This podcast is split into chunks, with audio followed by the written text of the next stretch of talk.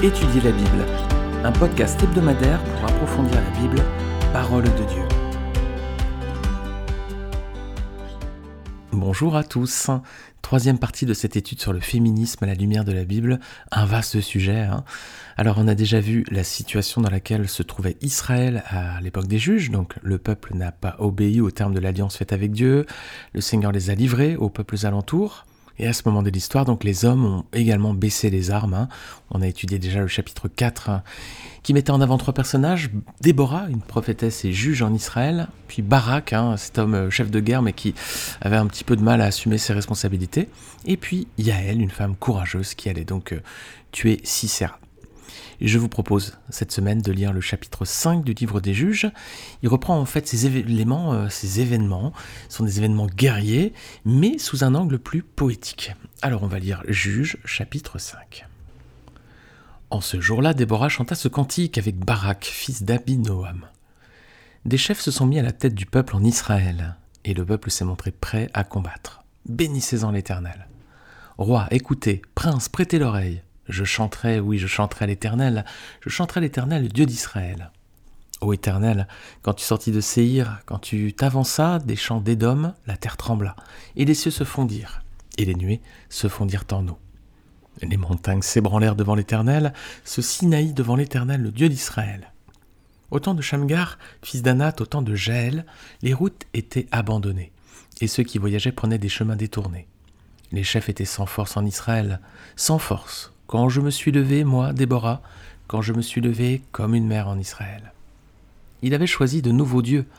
Alors la guerre était aux portes, on ne voyait ni bouclier ni lance chez quarante millions en Israël. Mon cœur est au chef d'Israël, à ceux du peuple qui se sont montrés prêts à combattre. Bénissez l'Éternel. Vous qui montez de blanches ânesses, vous qui avez pour siège des tapis, et vous qui marchez sur la route, chantez que de leur voix les archers du milieu des abreuvoirs célèbrent les bienfaits de l'Éternel, les bienfaits de son conducteur en Israël. Alors le peuple de l'Éternel descendit aux portes. Réveille-toi, Déborah, réveille-toi, réveille-toi, dis un cantique. Lève-toi, Barak, et emmène tes captifs, fils d'Abinoam. Alors un reste du peuple triompha des puissants. L'Éternel me donna la victoire sur les héros. D'Éphraïm arrivèrent les habitants d'Amalek. À ta suite marcha Benjamin parmi ta troupe. De Makir vinrent des chefs et de Zabulon des commandants. Les princes d'Isaacar furent avec Déborah, et Isaacar suivit Barak. Il fut envoyé sur ses pas dans la vallée. Près des ruisseaux de Ruben, grande fut les résolutions du cœur. Pourquoi es-tu resté au milieu des étables à écouter le bêlement des troupeaux? Au ruisseau de Ruben, grandes furent les délibérations du cœur. Galad, au-delà du Jourdain, n'a pas quitté sa demeure. Pourquoi Dan s'est-il tenu sur les navires? Aser s'est assis sur le rivage de la mer et s'est reposé dans ses ports. Zabulon est un peuple qui affronta la mort, et Nephtali de même sur les hauteurs des champs. Les rois vinrent, ils combattirent, alors combattirent les rois de Canaan. À Tanak, aux eaux de Megiddo, ils ne remportèrent ni butin ni argent. Des cieux ont combattu, de leur sentier les étoiles combattirent contre Sisera. Le torrent de Kisson les a entraînés, le torrent des anciens temps, le torrent de Kisson. Mon âme foule aux pieds les héros. Alors les talons des chevaux retentirent, à la fuite, à la fuite précipitée de leurs guerriers. Maudissez Méros, dit l'ange de l'Éternel, maudissez, maudissez ses habitants, car ils ne vinrent pas au secours de l'Éternel, au secours de l'Éternel parmi les hommes vaillants. Béni soit entre les femmes Jaël, femme de Héber, le Kénien, béni soit-elle entre les femmes qui habitent sous les tentes. Il demanda de l'eau, elle a donné du lait, dans la coupe d'honneur elle a présenté de la crème. D'une main elle a saisi le pieu, et de sa droite le marteau des travailleurs. Elle a frappé Sisera, lui a fendu la tête, fracassé et transpercé la tempe. Au pied de Jaël, il s'est affaissé, il est tombé. Il s'est couché, à ses pieds il s'est affaissé, il est tombé. Là, il s'est affaissé, là, il est tombé sans vie. Par la fenêtre à travers le treillis, la mère de Sisera regarde et s'écrie Pourquoi son char tarde-t-il à venir? Pourquoi ces chars vont-ils si lentement? Les plus sages entre les femmes lui répondent et elle se répond à elle-même. Ne trouve-t-il pas du butin? Ne le partage-t-il pas? Une jeune fille, deux jeunes filles par homme, du butin en vêtements de couleur pour six du butin en vêtements de couleur brodé, du vêtement de couleur, deux vêtements brodés pour le coup du vainqueur.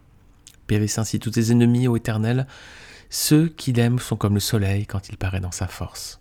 Le pays fut en repos pendant quarante ans.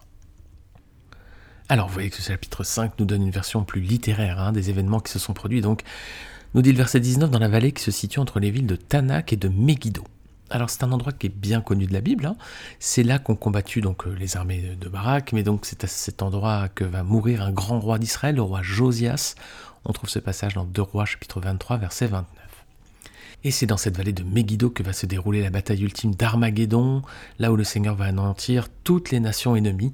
Vous verrez ce passage si vous le souhaitez dans Apocalypse 16 verset 14. Armageddon, ça vient d'expression hébraïque, montagne de Megiddo. Armageddon, montagne de Megiddo. Alors, verset premier de ce chapitre, on voit que Barak et Déborah chantent ensemble un cantique à la gloire de l'Éternel. Alors, je crois pas qu'il y ait un autre cas dans la Bible, je sais pas si vous en voyez, où un homme et une femme chantent ensemble. Je ne crois pas, mais je peux avoir oublié. Si c'est le cas, n'hésitez pas à laisser un, commentaire hein, en bas de ce podcast si vous êtes sur étudierlabible.fr ou n'hésitez pas à me le dire sur les réseaux sociaux. Sinon par email, contact.étudierlabible.fr. Alors, c'est une belle image qu'on a. On voit un homme et une femme qui sont en train de glorifier le Seigneur main dans la main. Déborah, elle, est juge et prophétesse. Barak, il est chef de guerre. Voilà. Et ensemble, ils glorifient le Seigneur. Magnifique. Alors, je vais en profiter pour aborder les derniers points de la question qui était posée par Maëlle hein, au tout début de cette série de podcasts sur le féminisme. Je vous rappelle cette question. Elle nous disait c'est la question de la place de la femme qui se pose beaucoup en ce moment. La femme à la maison, l'homme au travail, la femme s'occupe de la maison, l'homme s'en occupe pas, etc. Mais j'aimerais entendre une étude biblique détaillée à ce sujet pour savoir ce qu'en dit la parole. Alors justement, on va profiter de, ces circonstances un peu de ces chapitres 4 et 5 avec Déborah, une femme jugée prophétesse, un exemple unique dans la Bible, hein. et puis la situation de cet homme Barak euh, qui n'assume pas vraiment ses responsabilités. Alors on a déjà traité hein, certains aspects dans les précédents épisodes de podcast, mais on va approfondir un petit peu. Et pour ces questions fondamentales, Maël, on va se tourner vers les débuts de la relation entre Dieu et les hommes, hein, pour voir euh, dès, le, départ hein, les principes de base, comment Dieu a clarifié la position de l'homme et de la femme dans sa relation avec lui, et puis aussi dans leur relation l'un avec l'autre. Alors on va regarder plusieurs textes dans le livre de la Genèse, et on va commencer tout d'abord par Genèse chapitre 2, verset 15. Juste un verset, voilà, Dieu crée l'homme et l'Éternel Dieu prit l'homme et le plaça dans le jardin d'Éden pour qu'il le cultive et le garde. Alors dans ce premier passage, Adam est encore seul hein, avec Dieu et le Seigneur lui confie deux tâches. Lesquelles? Alors c'est cultiver le jardin et le garder. Voilà. Dieu n'a pas placé Adam dans ce jardin paradisiaque et bien sûr hein, magnifique et formidable, hein, parfait. Il l'a pas placé ici pour qu'il s'y repose et qu'il en profite. Comme ça, les yeux émerveillés. Il doit également y travailler dans ce jardin et il doit le garder. Mais pour le moment, vous avez vu qu'il n'y a pas encore la notion de pénibilité, il y a la notion de travail, mais pas encore la notion de pénibilité. C'est important et on va revenir ensuite dessus pour voir pourquoi. On va en attendant lire un autre passage chez Genèse chapitre 1er versets 27 et 28. On lit que Dieu créa l'homme à son image, il le créa à l'image de Dieu. Il créa l'homme et la femme. Dieu les bénit et leur dit Reproduisez-vous, devenez nombreux, remplissez la terre et soumettez-la dominé sur les poissons de la mer, sur les oiseaux du ciel et sur tout animal qui se déplace sur la terre. Alors, deuxième passage, et là, la femme est à présent à côté de l'homme, et Dieu va leur confier à tous les deux trois tâches. Tout à l'heure, c'était deux. Il fallait qu'Adam cultive le jardin qu'il le garde. Maintenant, pour Adam et Ève, il y a trois tâches. Qu'est-ce qu'il leur demande? Eh bien, le Seigneur leur dit voilà, de se reproduire en grand nombre afin de peupler la terre, premièrement. Ensuite, il faut soumettre cette terre et troisièmement dominer sur les animaux. Alors voilà, là encore, Dieu n'a pas placé Adam et Ève sur Terre pour qu'ils en profitent tranquillement, comme s'ils étaient en vacances toute l'année. Hein. On aimerait bien des fois se dire qu'on aimerait bien être en vacances toute l'année, mais non, c'est pas la mission que Dieu a donnée à Adam et Ève. Ils doivent avoir des enfants, et par conséquent ensuite les éduquer, bien sûr, et ils doivent aussi soumettre les animaux de la création. Notez bien que pour le moment, il n'y a pas encore la notion de soumission entre l'homme et la femme, il y a ici une notion de domination, mais elle est juste réservée euh, aux animaux de la création. Alors on va avancer au chapitre suivant, toujours dans Genèse, et voici ce que Dieu dit après la chute. Hein. Satan est arrivé, il a fait chuter la femme puis l'homme, et puis à présent, voilà, il faut qu'ils subissent les conséquences de leur faute. Genèse 3, versets 16 à 19. Dieu dit à la femme, j'augmenterai la souffrance de tes grossesses. C'est dans la douleur que tu mettras des enfants au monde. Tes désirs se porteront vers ton mari, mais lui, il dominera sur toi. Il dit à l'homme, Puisque tu as écouté ta femme et mangé du fruit au sujet duquel je t'avais donné cet ordre, tu n'en mangeras pas, le sol est maudit à cause de toi. C'est avec peine que tu en tireras ta nourriture tous les jours de ta vie. Il te produira des ronces et des chardons, et tu mangeras de l'herbe des champs. C'est à la sueur de ton visage que tu mangeras du pain, Et ce, jusqu'à ce que tu retournes à la terre, puisque c'est d'elle que tu as été tiré. Oui, tu es poussière et tu retourneras à la poussière. Alors on retrouve ici les éléments des deux premiers passages, mais il y a des différences. Lesquelles? Ben, Adam et Ève doivent toujours avoir des enfants, se reproduire, mais cette fois, c'est Ève qui est la première concernée, et elle va enfanter dans la douleur. Ils doivent également toujours travailler, mais cette fois, c'est Adam qui est le premier concerné. Et comme il a écouté Ève plutôt que d'écouter Dieu, ce sera donc avec peine qu'il devra tirer sa nourriture du sol. Alors on retrouve la notion de se reproduire, mais c'est Ève qui est la première concernée, et maintenant sera dans la douleur, et on retrouve toujours la notion de travail, mais cette fois c'est Adam qui est le premier concerné, et ce sera là encore dans la douleur. Alors on retrouve aussi la notion de domination, mais cette fois c'est Adam qui va dominer sur Ève. C'est plus Adam et Ève sur les animaux, c'est Adam qui va dominer sur Ève. Voilà, tes désirs se porteront vers ton mari, mais lui, il dominera sur toi. Alors voici déjà des premiers éléments de réponse concernant le rôle et la place de l'homme et de la femme. Alors, est-ce que la femme doit être soumise à l'homme? Grande question qui fait couler beaucoup d'encre aussi. Bien, on vient de voir que la chute a modifié le rôle hein, et la place de l'homme et de la femme. Dieu met à présent l'accent sur l'aspect travail pour l'homme et sur l'aspect famille, foyer pour la femme. Le péché a modifié leur relation, hein, également parce que maintenant, ben voilà, l'homme va dominer sur elle. Alors dans notre société aujourd'hui, c'est un principe qui est remis en cause, hein, notamment par les revendications féministes. Oh là, surtout euh, dans le, féminisme, on veut que la femme soit l'égale de l'homme et qu'il n'y ait pas de domination de l'un sur l'autre. C'est d'égal à égal. Eh bien, on va regarder ce que dit la Bible, hein, tout simplement, plutôt que d'avoir nos arguments. Il faut, nous, on traite le sujet avec la parole de Dieu, hein, pas avec ce qu'on peut penser, ça n'a pas d'importance, mais ce qui nous intéresse ici, c'est la parole de Dieu. Alors, on va regarder justement ce qu'en dit la Bible. On va prendre un passage pour cela dans Éphésiens chapitre 5, versets 22 à 33.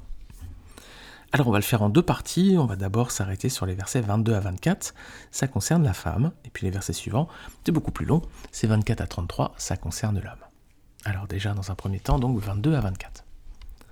Femme, soumettez-vous à votre mari comme au Seigneur, car le mari est le chef de la femme, comme Christ est le chef de l'Église, qui est son corps et dont il est le sauveur mais tout comme l'Église se soumet à Christ, que les femmes aussi se soumettent en tout à leur mari. Alors, que doit faire la femme selon ce passage? Verset 22, elle doit être soumise à son mari. Mais pas n'importe comment, hein, regardez bien, toujours dans le même verset. Elle doit être soumise à son mari comme elle est soumise au Seigneur. Ah, d'accord, donc déjà c'est un principe de soumission euh, qui est bien particulier quand même. Hein. Elle doit être soumise à son mari comme elle est soumise au Seigneur. Pourquoi? Bah, C'est la suite du verset, parce que le mari est le chef de la femme. Et quel est le modèle donné en exemple? C'est Christ comme époux et l'Église comme épouse. Alors toutefois, est-ce que l'homme doit forcer sa femme à être soumise? Est-ce que c'est lui qui doit la forcer? Non, hein.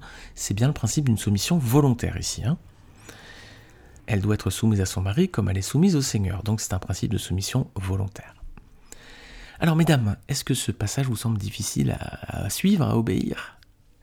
Si oui, pourquoi hein, Posez-vous la question pourquoi? C'est la parole de Dieu. Hein, est-ce que c'est difficile à suivre? Oui, peut-être. Ah, bon, alors dites-vous pourquoi hein, Posez-vous la question. Rassurez-vous, je vais dire la même chose pour les hommes après. Alors, on va regarder la suite des versets de ce passage, donc qui concerne à présent l'attitude de l'homme. Donc, on regarde les versets 25 à 33. Éphésiens 5, 25 à 33. Marie, Aimez votre femme comme Christ a aimé l'Église.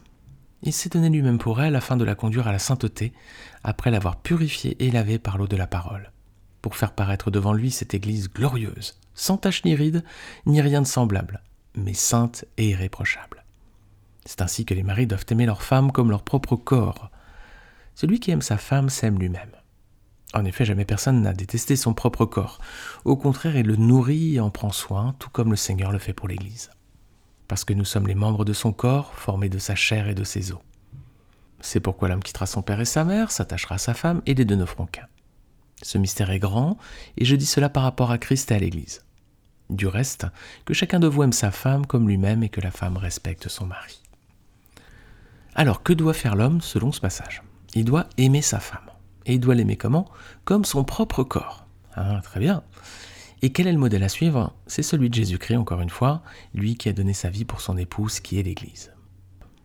Alors, messieurs, ce passage vous semble-t-il difficile à suivre, à obéir? Oui? Si oui, pourquoi hein? Posez-vous la question. Est-ce que c'est si difficile que ça d'aimer sa femme comme son propre corps? Si vous répondez oui, faut vraiment vous interroger. N'oublions pas, les amis, que plus d'une centaine de femmes sont, mortes cette année en France, sont décédées victimes de violences conjugales. Hein, plus d'une centaine. Alors, heureusement, tous les hommes ne sont pas violents, tous les hommes ne sont pas des violeurs, tous les hommes ne sont pas des meurtriers, loin de là, heureusement, gloire à Dieu, mais ce sont malgré tout 100 victimes de trop. Alors, dans ce passage, on a donc l'image d'un couple parfait. Christ comme époux, l'Église comme épouse. Jésus aime l'Église, il s'est donné entièrement pour elle. Donc, messieurs, nous devons aimer nos épouses de la même façon. Et l'Église, elle est soumise à Christ. Notez bien là encore que c'est une soumission qui est volontaire, donc Jésus ne force personne à lui obéir. Eh bien, mesdames, vous devez être soumises à vos époux de la même façon, entière et volontaire. Pour aller plus loin, si vous le souhaitez sur cette image de Christ et de l'Église, vous pouvez relire Apocalypse 19, versets 6 à 10. Alors je vais m'arrêter là pour cette semaine parce qu'on est dans un format podcast 20 minutes et que le temps passe. Je vois quand je suis à plus de 20 minutes déjà avant montage. Donc euh, je vais m'arrêter là. Et on va aborder la semaine prochaine la suite. Et la fin, ce sera la place de la femme et de l'homme dans le foyer. Et ce qu'on regardera dans le détail pour répondre définitivement cette fois-ci à Maël, je l'espère en tout cas. J'espère que ces versets, ces passages dans la parole de Dieu vous amèneront à réfléchir, mesdames, sur votre attitude de soumission par rapport à vos époux, et puis, messieurs, votre euh, attitude aimante par rapport à vos épouses. Hein. c'est l'équilibre que Dieu veut, c'est ce qui est bon dans le foyer, c'est ce qui permet euh, la paix, c'est ce qui permet euh, la bonne entente, c'est ce qui permet que les choses vont, bien entre un homme et une femme dans un couple. C'est ce que dit la parole de Dieu, c'est le modèle biblique, hein, c'est ce qui est demandé.